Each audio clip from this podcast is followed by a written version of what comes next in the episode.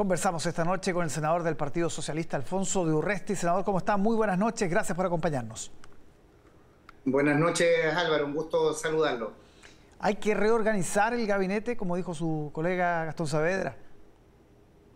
Mire, yo creo que siempre hay que estar evaluando eh, la, gestión. Hubo una eh, renuncia en, esto, en estos días, el día sábado, y yo creo que hay que trabajar principalmente con un gabinete reforzado, con con todas las capacidades, principalmente para enfrentar el, 2023 de muchos desafíos, proceso constitucional, eh, el combate a la delincuencia, en materia de, economía. Eh, yo creo que siempre, siempre hay, que, hay que pensar en poder reforzarlo, yo creo que es un buen momento.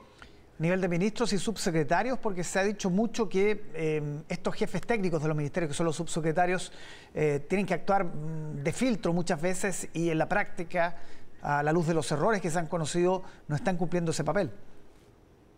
Yo creo que hay que reforzar mucho en a nivel de subsecretarios, creo que ya hay casi un año de, instalación, eh, creo que es fundamental y eh, lo conversábamos en, distintas instancias, eh, son un par de ministros los que se están llevando toda la gestión, todo el esfuerzo, complementado con el compromiso del presidente, que errores más, errores menos, el presidente da la cara, permanentemente está marcando pauta, pero yo creo que hay un conjunto de ministros y especialmente subsecretarios y subsecretarias que están invisibles, que no están empujando la ejecución presupuestaria y sus carteras, y creo que ahí hay un elemento también importante de poder eh, conversar, de poder debatir y también generar los equilibrios correspondientes y los rediseños de del gobierno desde su instalación en marzo del año pasado.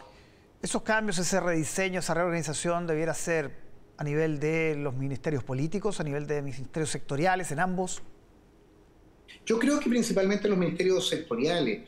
Eh, no me corresponde a mí pautear o, dar las sugerencias para el presidente, pero claramente la estructuración política, la reestructuración política se hizo eh, después del plebiscito y ahí tanto la, inclusión, especialmente la ministra Toá, de la ministra eh, Uriarte, le, dieron, le dieron un dinamismo y creo que lo, evalúan todos. Hoy día estábamos, sin ir más lejos, con la ministra de, eh, del Interior, sacando adelante una legislación complicada, que es la infraestructura crítica, un elemento que estaban pidiendo en la zona norte para que las Fuerzas Armadas puedan también incorporarse en la protección, en el resguardo de lo que se denomina infraestructura crítica de las fronteras. También eso es una, una gestión que ha liderado y que estuvo la, ministra Toá. Yo creo que ahí eh, hay que hacer algunos ajustes más más menos, pero donde hay claramente eh, déficit y donde yo creo que se puede trabajar mucho más en los ministerios sectoriales.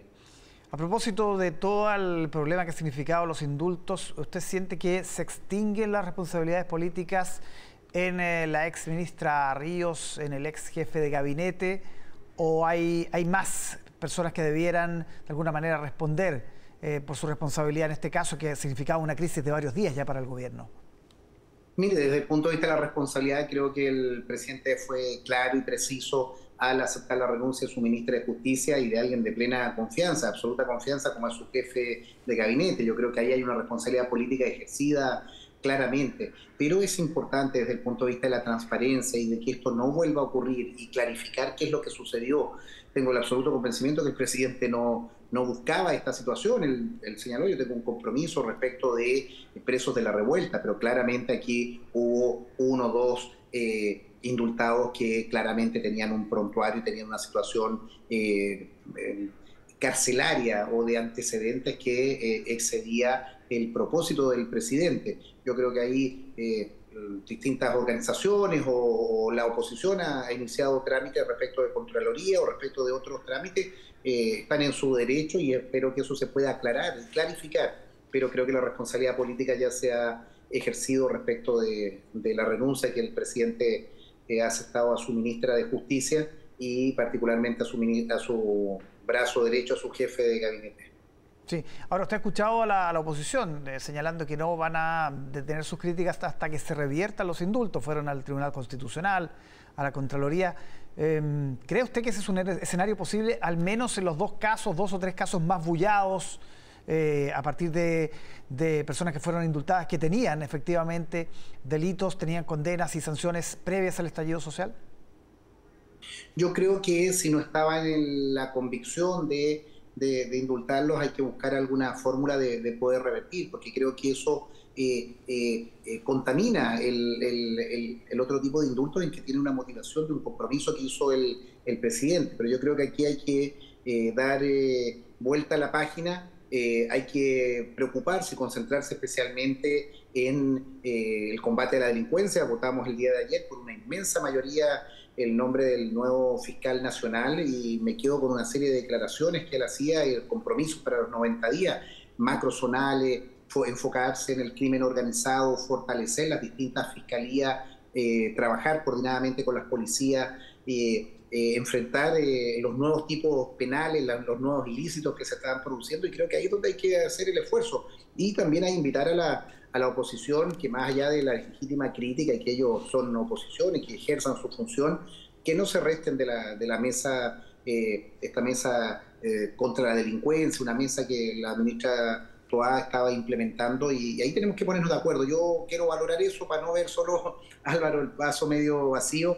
Hoy día por unanimidad eh, eh, la Comisión de Constitución del Senado votamos la ley de infraestructura crítica, una tremenda ley, iniciativa de, un senador principalmente de, la derecha, pero que la, fuimos reforzando, modificando, estableciendo elementos y con impulso del Ejecutivo, ahí la ministra de Defensa, la propia ministra del Interior, la, la ministra subrogante de SECPRES, lo sacamos unánimemente y con esfuerzo y con trabajo eh, para, para, colaborar en, los desafíos que vienen en el país. Yo creo que esto no, se tiene que restar nadie y ahí creo que la derecha ejerciendo su, sus funciones de fiscalización, que no, no, las van a renunciar, pero sumarse a un, a un, a un plan que el gobierno está ofreciendo principalmente de eh, una agenda antidelincuencia. Sí, solo para precisar la respuesta, anterior, decía, se podría buscar una fórmula para revertir casos específicos.